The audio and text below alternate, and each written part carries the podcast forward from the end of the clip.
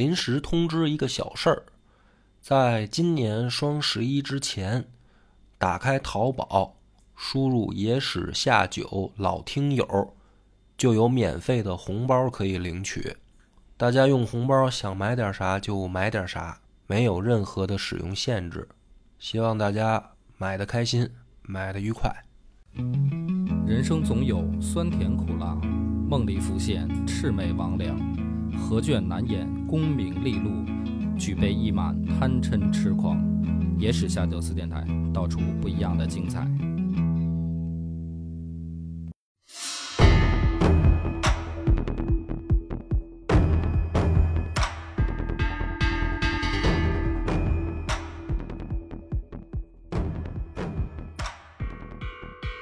大家好，欢迎收听《野史下酒》，我是主播恶霸波。新佛，这集故事咱们就要讲到了开元遗史啊，有三位名相，嗯，在历史上非常出名的。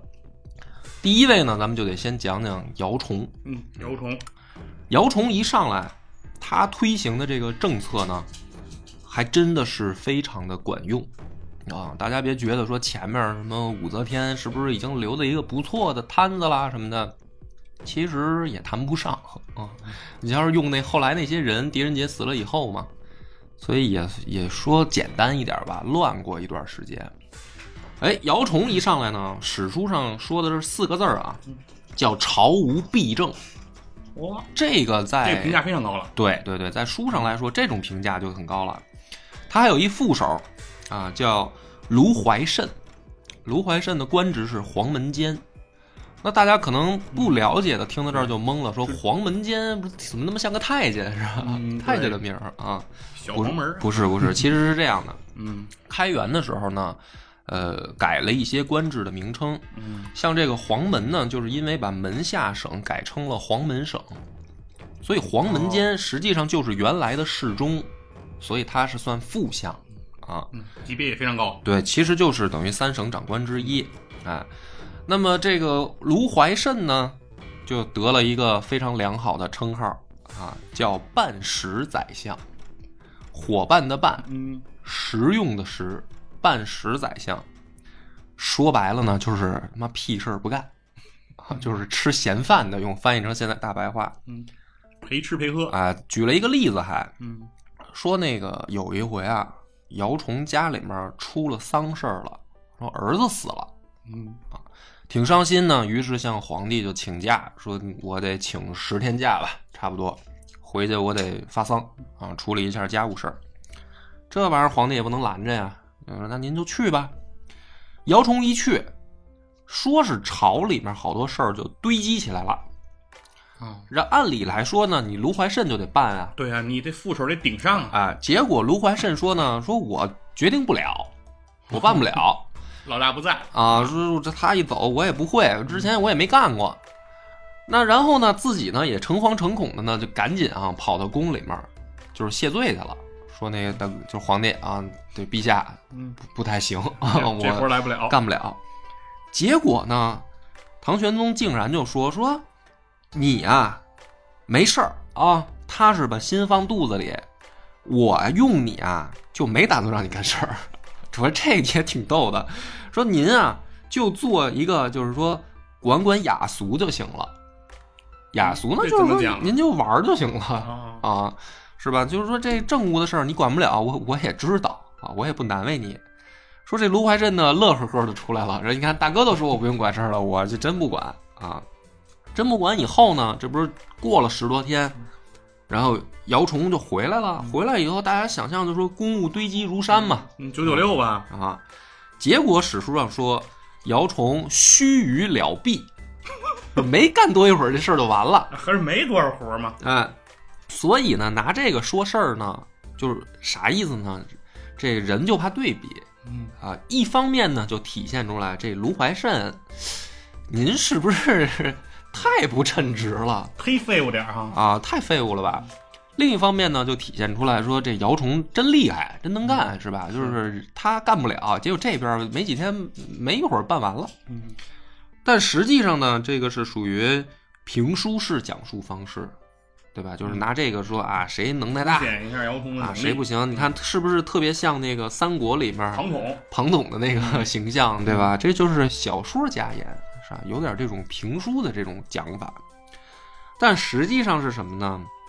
如果用我的角度来看啊，唐初就是呃，我说李隆基这个开元之初啊他的这个行政体系虽然没有变化，就是什么呢？就是分相权嘛，嗯，就是呃所谓的尚书、门下、中书这种三省体制还在，虽然改名字了，体制没变，但是运行方式变了。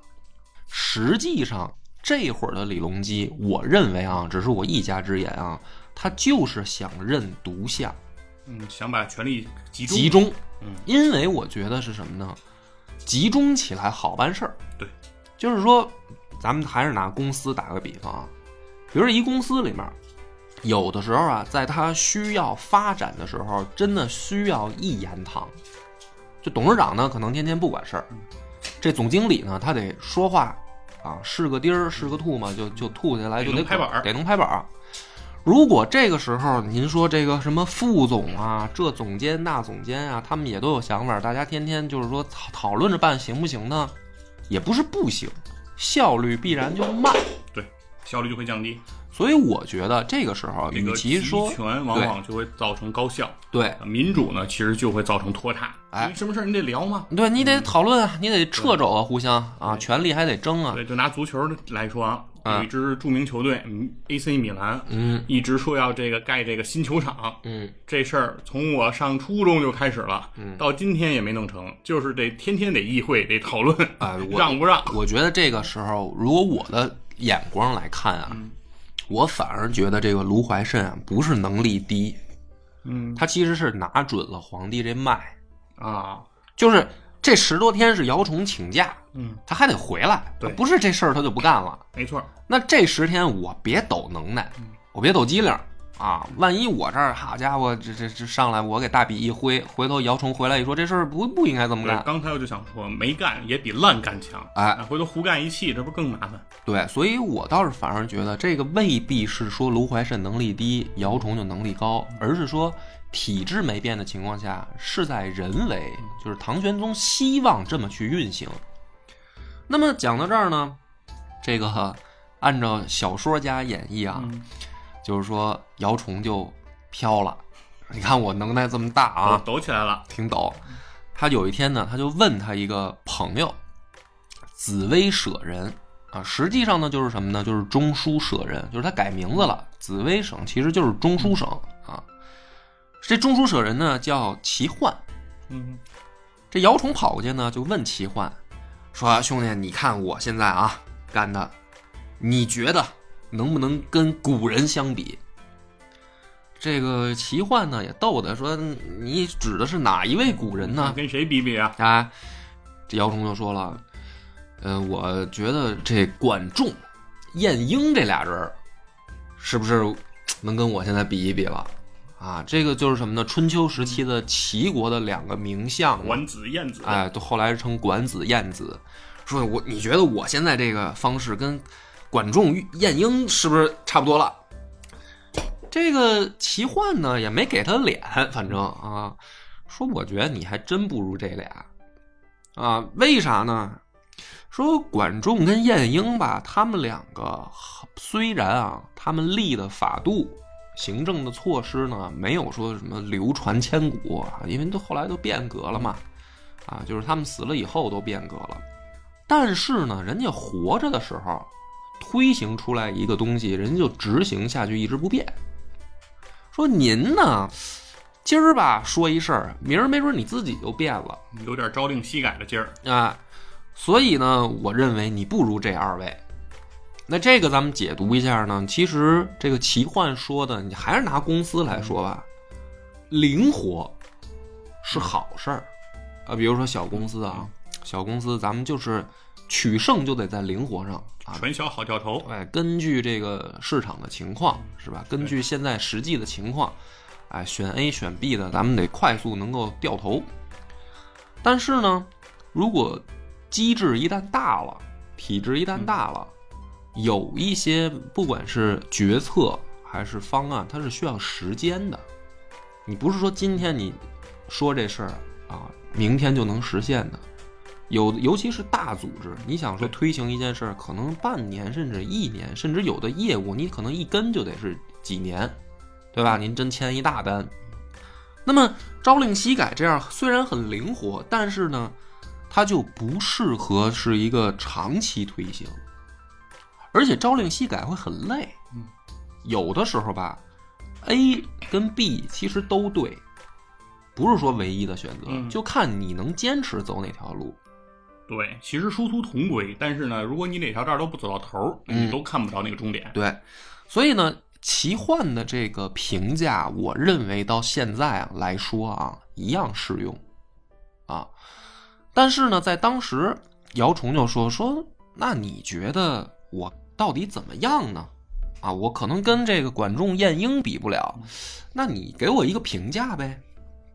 这奇幻就说啊，我觉得你最多算一个旧时良相。哎，这个“旧时”两个字儿，好多前辈讲的时候呢，就没解释清楚。旧是拯救的那个救，时是时间的时，所以你不把这两个字儿说出来，好像以为就是半时那个，又跟上面那位似的啊，是不是就是陪着吃饭的旧时宰相？不是这个意思。旧时，对，奇万奇奇幻说的这个说您是拯救时局的这样一个良相。救火队员的感觉。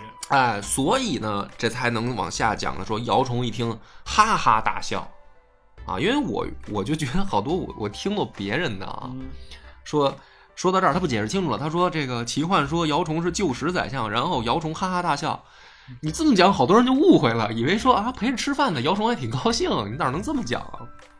所以呢，他他笑是因为什么呢？这个评价也很高了，嗯就是说你就算说我现在是一救火队员。那但是救火队员他是得是能力强，他才能当救火队员嘛，紧急，对吧？所以呢，姚崇就说说，要是我真能做到您说的这样，哎，我也心满意足了。于是下面呢就出了一个大案，哎，出出了一个大事儿，在历史上被浓厚的记了一笔，夸这个姚崇，说当时呢山东闹蝗灾，蝗虫啊过境，那个蝗虫过境，那基本上就是庄稼就遭了殃了。啊，你这个今年就算毁了。而特别操蛋的是什么呢？在古代啊，就是上到宫廷，下到百姓，他们不敢捕杀。嗯，为什么呢？对，为什么不能捕杀这蝗虫呢？对，这个里面呢，咱们就是直接用唐朝时候人的说法啊。这个副相卢怀慎就跳出来了，你别看他不管事儿啊，那这时候他跳出来了，他说：“杀蝗的话会伤和气，什么意思？就是说啊，这个蝗虫也是生命啊，扫地不伤蝼蚁命。呃，就天地之间所有的生命，你如果去弄死它，这都不好。”都是杀戮，啊，更何况这个蝗虫那得是也算是几几万，起码几万是吧？上上十几万只的这么这种数量灾是级的，非常啊恐怖的。那你你相当于搞掉十几万条这个蝗虫的生命啊啊，这个是不是也不合天理啊？这是他的观点。还有呢，有一个叫汴州刺史啊倪若水说说蝗为天灾，非人力可以除尽，就这玩意儿是老天爷造的，你人想把它消灭干净是不太可能的。那么说当时呢，刘聪就是匈奴汉国的那那那位嗯皇帝，他当年就除蝗来的。后来您看怎么着来的？不是国家也完蛋了吗？这事儿就不能说消灭蝗虫啊。这两个人说的话很具代表性，他就代表了唐朝时候的一种观点。就是人的一个认知水平。哎，他的认知水平就在这儿。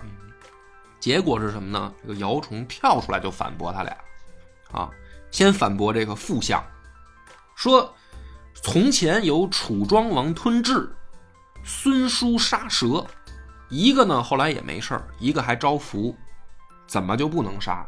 这种东西应该杀，啊，这是两个典故。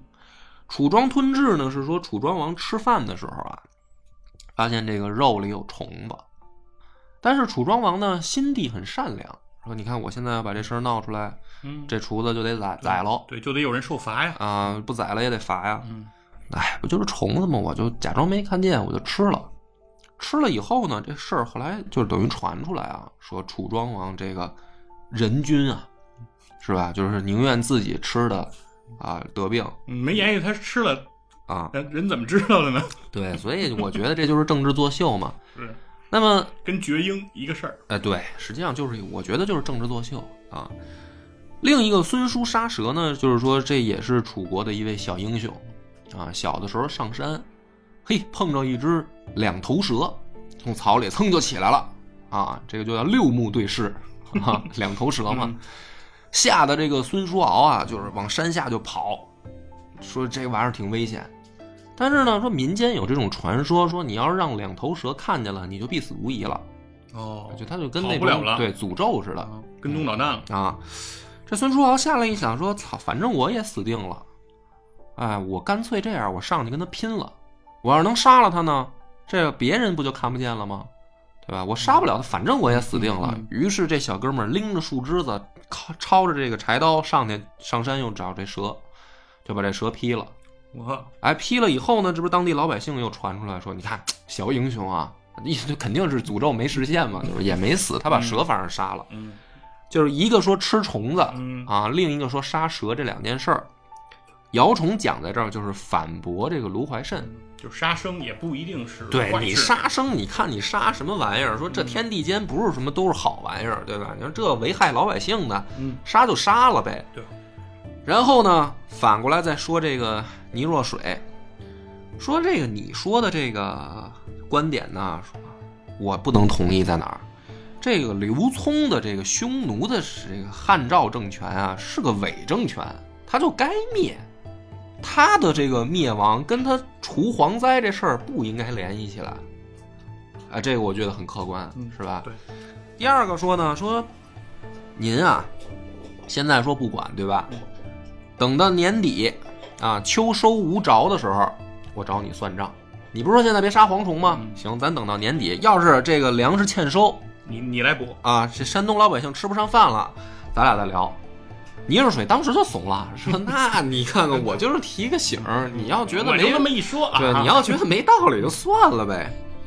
于是呢，姚崇力主啊，杀蝗虫，啊，最后杀了多少呢？说共得十四万担，我家哎，就杀到这个程度。然后呢，最后这一年下来，算是没有闹饥荒，就是因为他杀的及时啊，庄稼还没有被完全破坏殆尽，而且呢，你把它消灭在这个州了，它就不会这蝗虫蔓延对，它没有蔓延。蝗虫它不是说我就在这一个地儿吃，吃完我就消失啊，我这儿吃完我可能跑到别的州去了，所以这一年就算是躲过去了。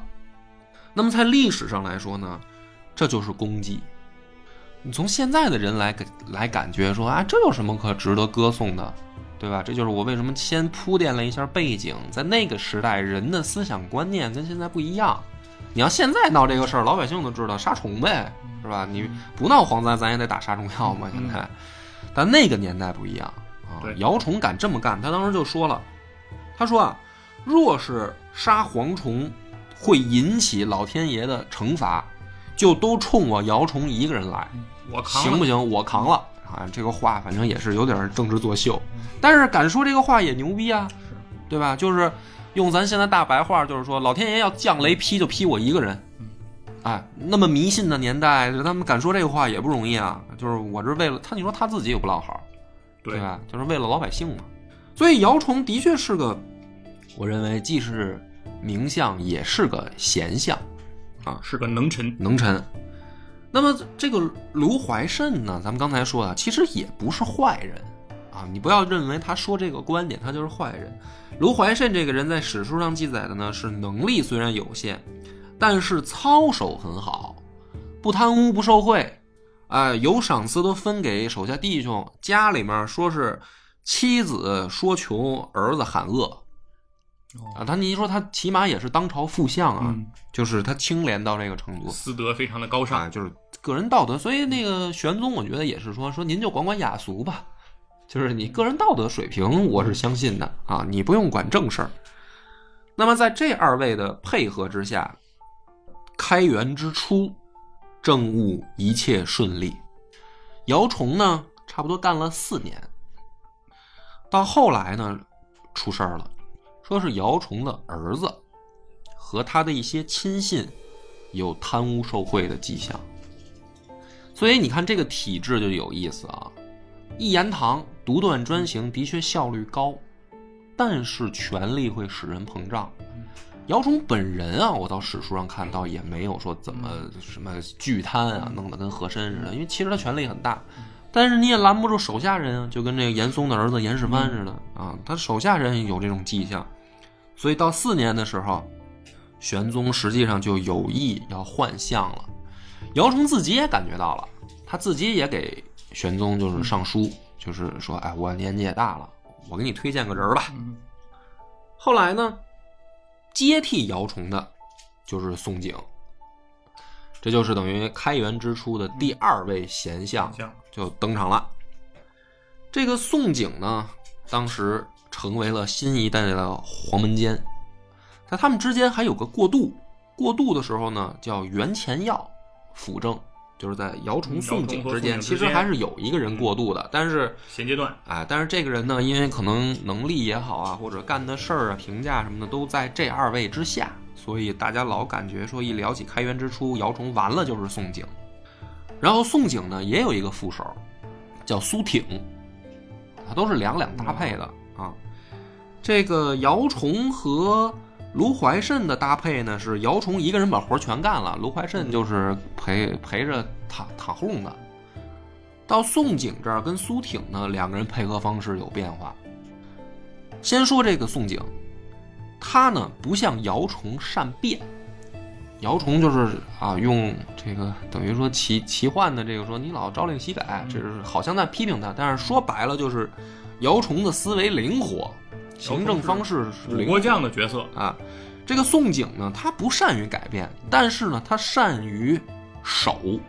宋璟是有名的一根筋啊！哎，一根筋，我推行一件事儿吧，我就推到底，我得把它办的，就是完完全全的，我认为嗯完事儿了啊。所以他跟姚崇的执政方式不一样。那么苏挺呢，就是在他这个基础上帮他打助攻的，啊，因为有的时候呢，一根筋的人呢不太容易得到皇帝的认可，不招领导待见。哎，就比如说什么呢？比如说这个，当时有一次啊，这个皇后的老爹挂了，哟，哎，就是王仁角死了。这个唐玄宗李隆基在没上位之前。有一阵儿活的不太得意，主要就是靠他这个皇后和他这个老丈杆子接济，啊，就这个岳，就是什么岳父跟这个女婿关系感情也都非常好。这老丈杆子现在死了呢，他这小舅子叫王守一，给这老丈杆子起了座坟，高五丈一。宗景呢就上书了，说这他妈不像话呀。这个啊，预制了，官居一品的坟也就高一丈九，啊，陪陵的大臣就是什么呢？您跟皇帝埋一块儿啊，那坟也就高三丈，您这好五丈一，是吧？太过分了。嗯，这宋璟就上书就不干。这时候呢，唐玄宗就说说，哎呀，这个我很庆幸有你这样的宰相啊，就是我认为呢，你守礼法。就应该从皇家做起啊！我很高兴你提出这个建议。那你说像这种等于皇家有点算私事儿吧？宋景也管，所以有的时候呢，唐玄宗也有不想听的时候。只要唐玄宗一不想听，宋景呢就跟那婆婆碎嘴子就老说说，我陛下就得这么干，就得这么干，就得这么干。我的道理是一二三。唐玄宗说，我他妈不想这么干。宋景就不说话了。好，我我说不动就不说了。苏婷，你上。然后苏挺再他妈来一遍，我跟你说一二三一二三，就是这俩呀，就是说反正什么事儿只要他有道理，你就得这么干，你要不干我就一直磨叽你。哦，我以为苏挺是去和稀泥，没有，这不是啊，不是，这跟那办事的不一样，这是打助攻的啊，这是魏征一号和魏征二号。对，所以呢，你看也挺有意思啊。基本上呢，这两个人的这种配合方式，使得宋璟为相的这后四年。就是姚崇干了四年，宋璟也干四年，这四年呢又进一步往前发展了。就说白了，你前四年姚崇在那儿不断的调整，是吧？用咱们现在话说叫摸着石头过河吧，好多事儿咱们也得尝试着来啊。开着飞机修飞机，那么干了四年，可能啊摸出了一条路来，觉得比较靠谱。后四年，宋璟就是把这条路趟下去，哎，保障执行了。而且呢，说白了，这个行为方式也还是按照三省制，但实际上还是独相，对吧？你看，这个 卢怀慎是不管，苏挺是助攻，严格执行，严格执行，对，所以实际上独相，嗯所以效率也就很高。嗯，但是呢，这个咱们还得讲讲例子啊。你看姚崇，咱们讲了治蝗灾，宋璟有没有什么著名案例呢？也有。宋璟最著名的案例啊，是呃，在全国驱逐劣币，就是这钱儿啊，啊，这铜钱儿。嗯什么叫驱逐劣币呢？说当时出现一种情况，全国有就是差的铜钱儿在通行，劣币，劣币。于是呢，宋璟认为说这种情况必须遏制。他先出太府两万民，然后又令各州县、郡就是府县，每一个县出粟米十万担，去市场上换这个劣币回来。把这些劣币换回来以后，重新销毁铸造，按照严格的工艺去把它铸造成合格的这个货币，再发再去用。那么这是个什么概念呢？就我这么说，大家现在肯定已经没有没有概念了，对吧？对，在金融上有个叫劣币驱逐良币嘛。嗯，咱们先先说它的这个规模，然后再说它的意义啊。一敏是什么意思呢？就是一串儿钱，敏是那个穿铜钱儿的绳子啊。这一敏呢是一千枚铜钱儿，那么一千枚铜钱儿，按照现在来说值多少呢？差不多啊，粗算的话在四千到五千人民币。啊，它是这样的一个按照购买米购买力米的能力来换算出来的，所以没有说很准确哦，嗯因为你赶上灾年或者或者说丰年，对粮价的这个浮动，对，然后你的这个战乱还是太平，它的这个粮价会有浮动，但是在开元年间，大概吧一敏是相当于折合成现在，咱们就按照五千块钱算，这样比较好算，就是一千枚铜钱儿。嗯。所以宋璟是在这个情况下动用了政府的两万敏，对吧哦？两万敏那就是两千万，嗯两千万枚铜钱儿，两千万枚铜钱儿，您再乘以一个五，嗯，也就是说动用了一亿，一也就是咱们现在一亿人民币嘛，嗯这个概念。这干嘛呢？去拿市场上拿好钱收坏钱，然后拿这个钱放到市场上去流通。那现在的大家可能会想说，这么大个国家，您就放出来一亿，也没多少嘛，对，感觉是不多呀。啊，感觉这不是小打小闹嘛。嗯接下来再算这个各州府和这个郡县，他们每一个地方要出十万担。十万担是什么意思呢？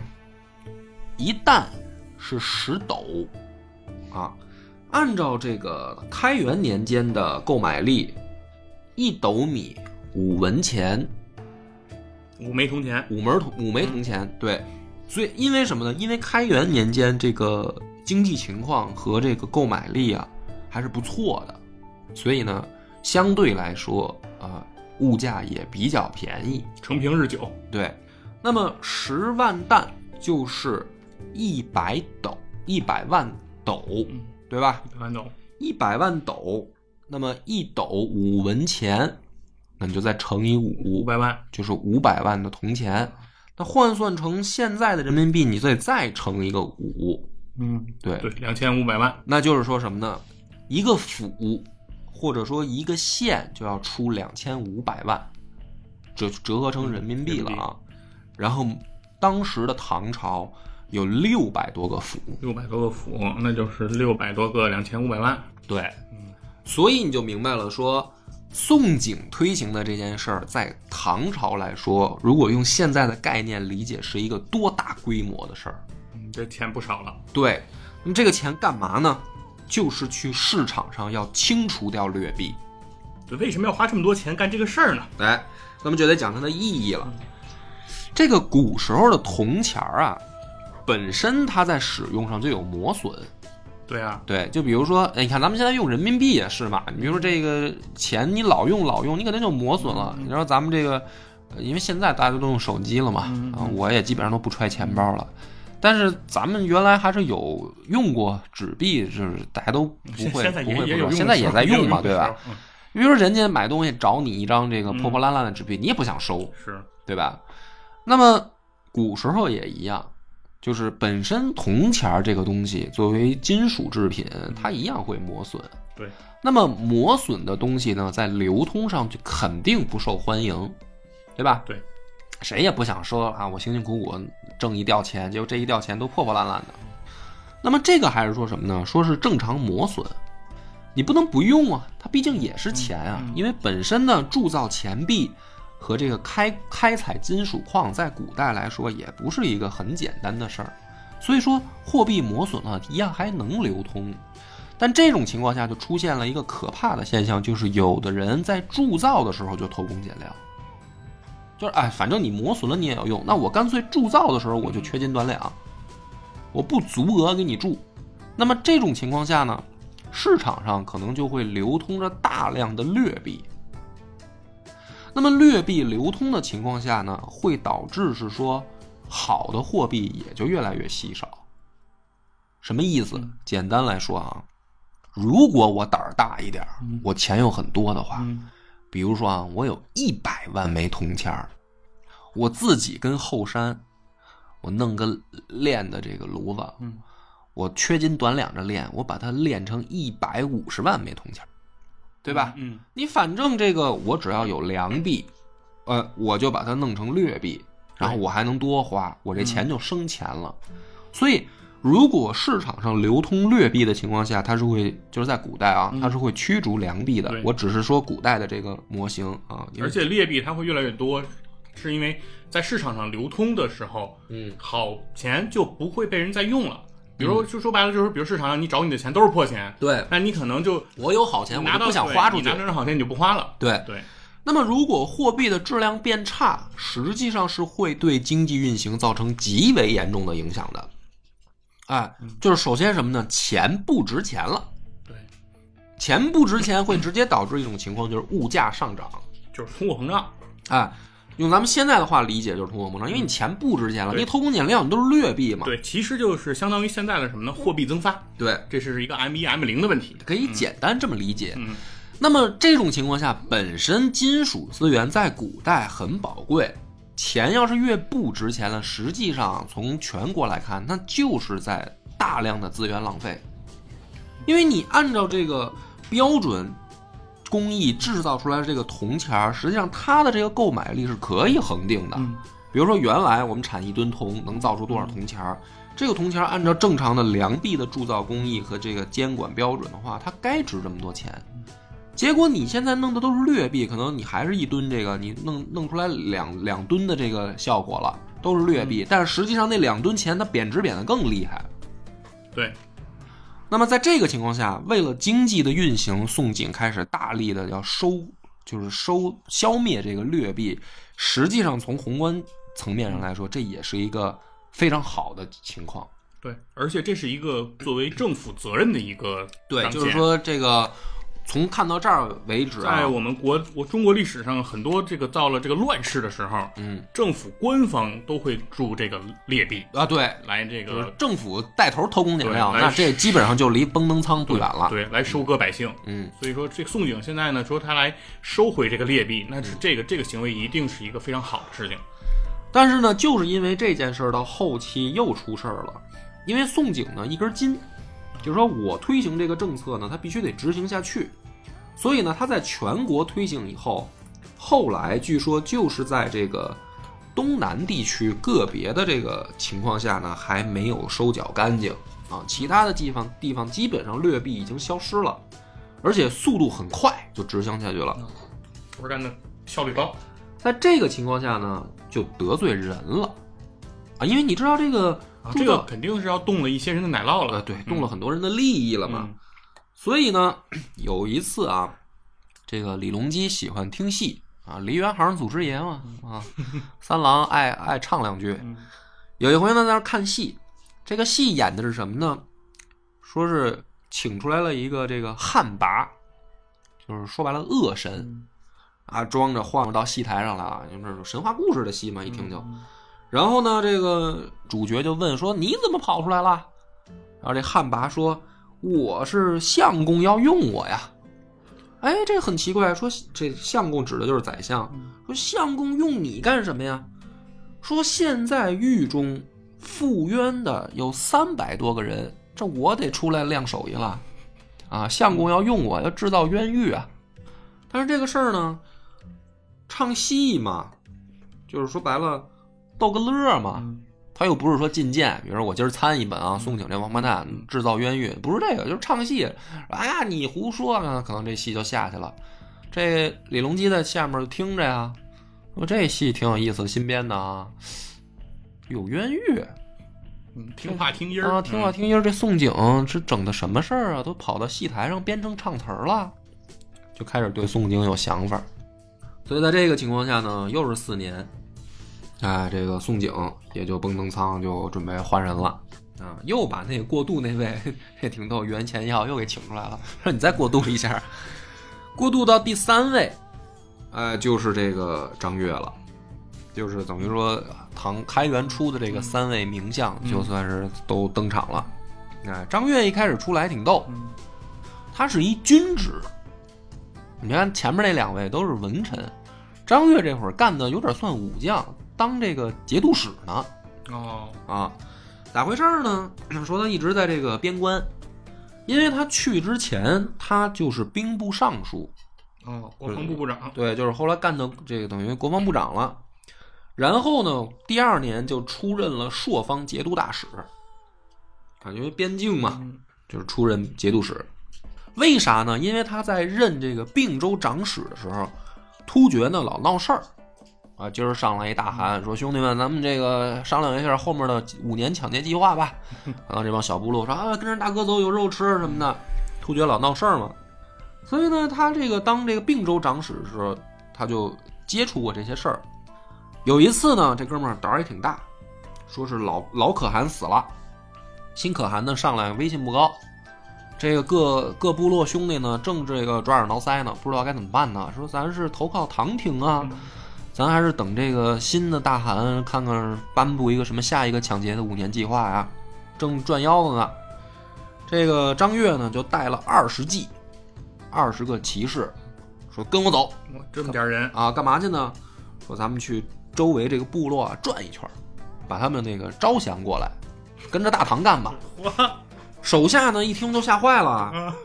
说你这出去就是肉包子打狗呗，你就是那包子。嗯，这这都这这少数民族这帮兄弟，那说话哪有准谱啊？没准就给你炖了呢，是吧？嗯，你这带二十个人太危险了。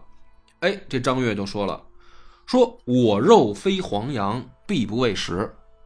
你想太多了，是吧？我又不是那个羊，他们杀我有什么用？杀我有啥用啊？对啊。说但是呢，这个时候正是把生死置之度外的机会。啊，说信我的，你我就去吧。去了以后呢，这哥们儿啊，就是到一个部落，就跟人说一通啊，然后就是那我到这儿我得住你这儿啊，他也不客气，我住一晚上啊，你就给我给我帐篷。进帐篷以后好吃好喝，他就呼呼大睡。这个鼾声啊，据说帐篷外面都听得见。这帮少数民族兄弟就感动了，说这个是真拿我们放心啊，就是不拿我们当外人啊。对啊，但是就让你心心态很放松。沾枕头就着，沾枕头就着，该吃吃，该喝喝啊。那要不就跟着唐朝干吧？说就是他信任我，那我就信任他，就是人都是这样嘛。所以呢，这个张悦等于带着二十个快马出去转这么一圈，真有好多部落就就说那就跟着唐朝混吧，是吧？这抢劫这风险也高，这就说明什么呢？这张悦有胆识啊。然后呢，又在边关。这个也经常看到是什么两族的这个民族关系也好，也也看过打仗，所以呢，他后来等于混成军职了。他上位以后呢，管的地儿啊很大，就是朔方节度当时啊管延州、夏州、银州、林州、丰州、胜州六个州，而且手下呢还管着定远、丰安两个军，就是这个实际上是一个等于也算封疆大吏吧手里边对有军权。在他干这个节度使的时候，迁胡人残余五万口进许州、汝州、唐州、邓州、仙州、豫州。就是当时那个可汗妈的捣乱，这结果死了。死了以后说，你们也别跟这个草原上喝西北风了，跟我这个进中原喝，是吧？这个过好日子吧。嗯内迁了五万户这个少数民族兄弟，这个在当时也算是功绩。对，啊人口就是这个生产力嘛。于是呢，这不是现在这个宋景也也快不行了吗？啊，唐玄宗就有意说，要不把这个张悦调回来吧。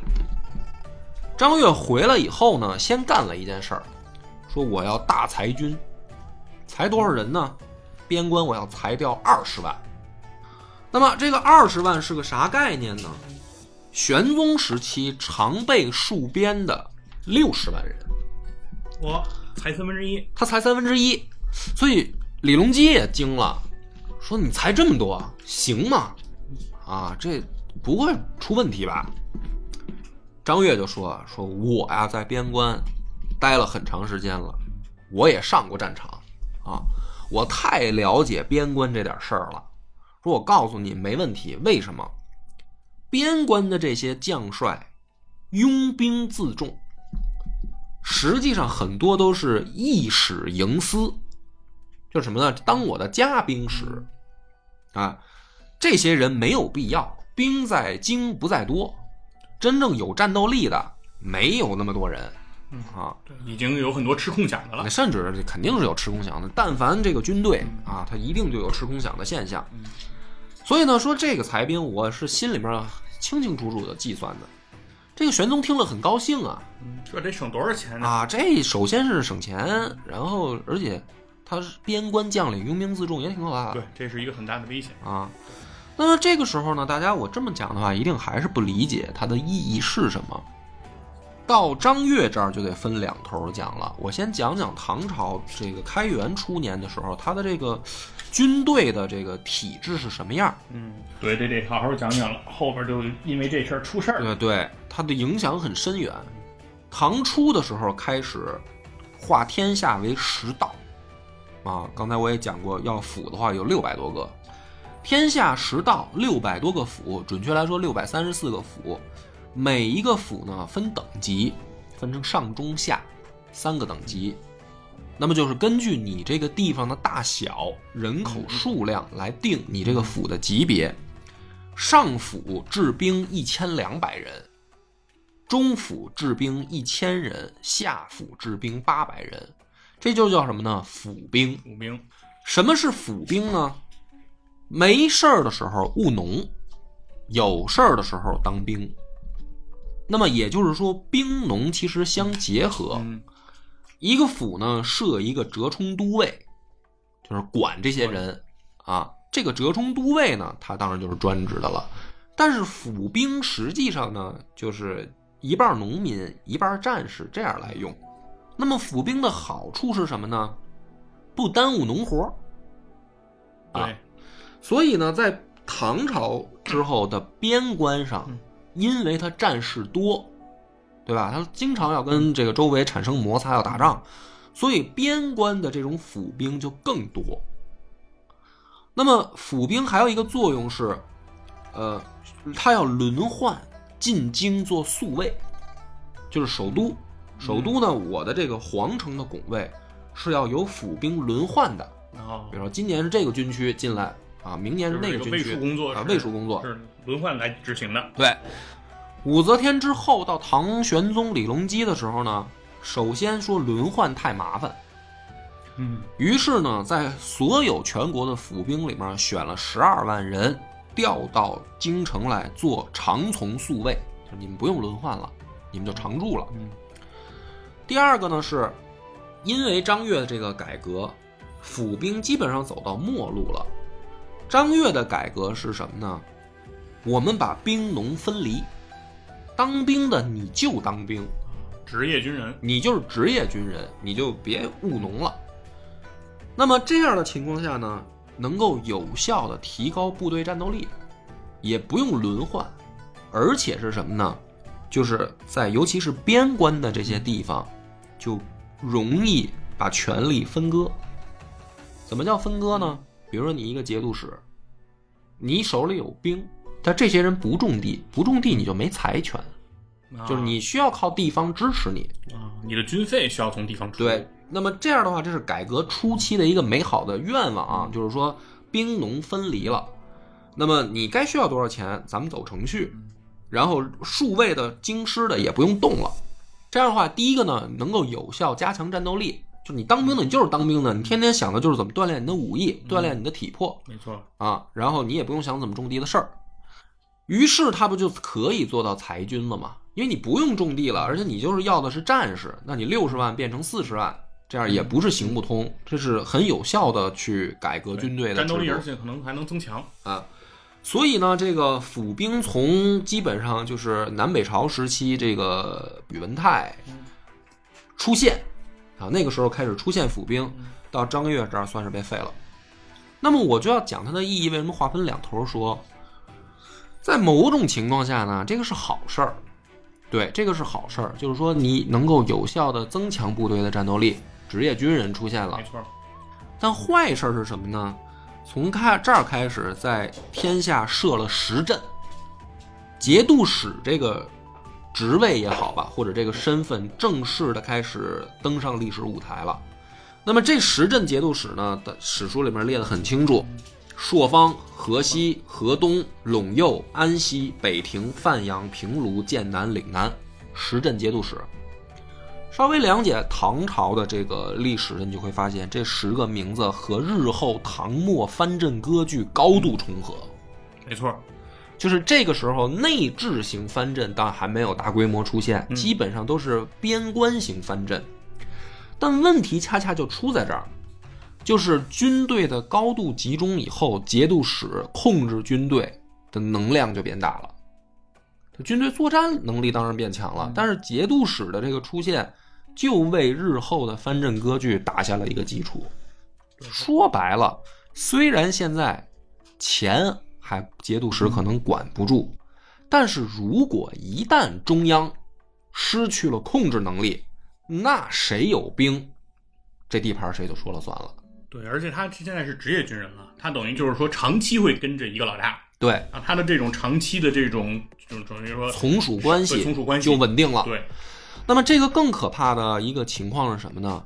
职业军人的出现会让藩镇日后的藩镇啊，现在的节度使尾大不掉。为什么呢？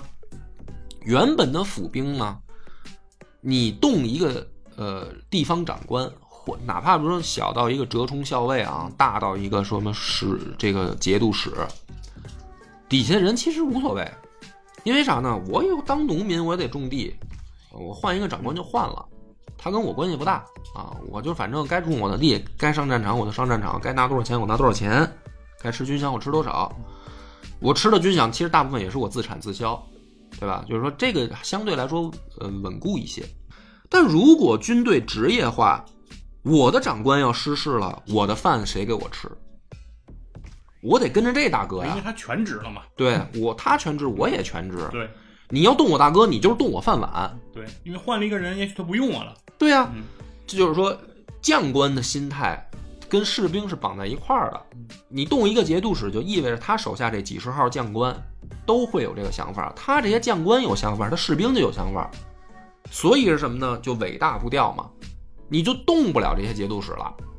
就是说，当你一旦中央的这个控制能力下降，这些节度使，首先你动不了，第二个是什么呢？还真有下课上的，因为我是职业军人，这个大哥不行，那我就军队流氓化，我换一大哥，甚至我自己当大哥。就是说白了，军队不稳定因素就增加了。